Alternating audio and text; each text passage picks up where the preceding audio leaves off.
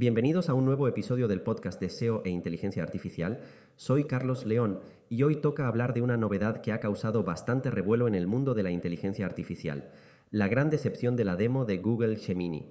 Antes de sumergirnos en el tema, recuerden que si tienen dudas o quieren debatir sobre SEO e inteligencia artificial, pueden escribirme en carlosleón.net.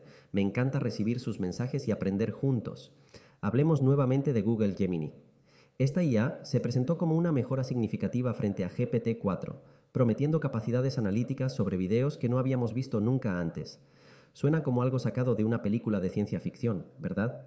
Pues bien, tras analizar detenidamente la demo y el artículo que Google publicó sobre su funcionamiento, me he encontrado con una mezcla de sorpresa y decepción. Como un entusiasta de la tecnología y seguidor de las últimas tendencias en inteligencia artificial, la llegada de Google Gemini me llenó de expectativas. La promesa era de un sistema de IA multimodal que superaría a GGPT-4, el gigante de OpenAI. La demostración de Google Gemini fue, sin duda, impresionante. Nos mostraron un modelo capaz de realizar análisis de vídeo con una habilidad que no había visto antes en otros modelos, como GPT-4. La idea de que Gemini podía realizar inferencias sobre objetos en tiempo real y detectar trucos de magia en videos me dejó asombrado. ¿Estábamos ante un avance tecnológico sin precedentes? Tras la presentación, me dediqué a analizar en profundidad lo que Google había mostrado. Aquí es donde comenzó mi decepción. Al revisar un artículo publicado por Google, descubrí que la implementación de Gemini no era lo que parecía.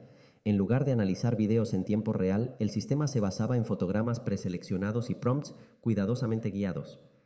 La tecnología no era la revolución que se nos había hecho creer.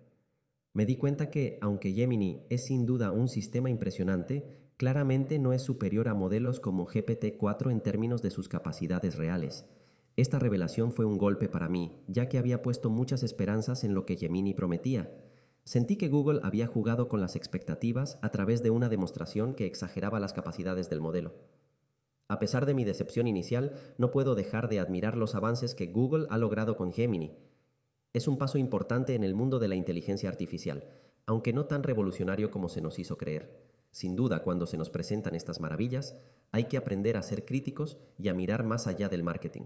Continuaré siguiendo el desarrollo de estas tecnologías, siempre con una mezcla de admiración y un ojo crítico. En un mundo donde la tecnología avanza a pasos agigantados, es crucial mantener un escepticismo saludable. Debemos aprender a diferenciar entre las promesas del marketing y la realidad de las capacidades tecnológicas. A pesar de todo, sigo entusiasmado por lo que el futuro de la inteligencia artificial nos depara, esperando con ansias el día en que las promesas se conviertan en realidades tangibles. Y no olviden, si tienen preguntas o quieren discutir más sobre este tema fascinante, visiten carlosleon.net. Estoy deseando leer sus pensamientos y opiniones. Hasta el próximo episodio mantengan su curiosidad por la tecnología viva y sigan explorando el mundo del SEO y la inteligencia artificial.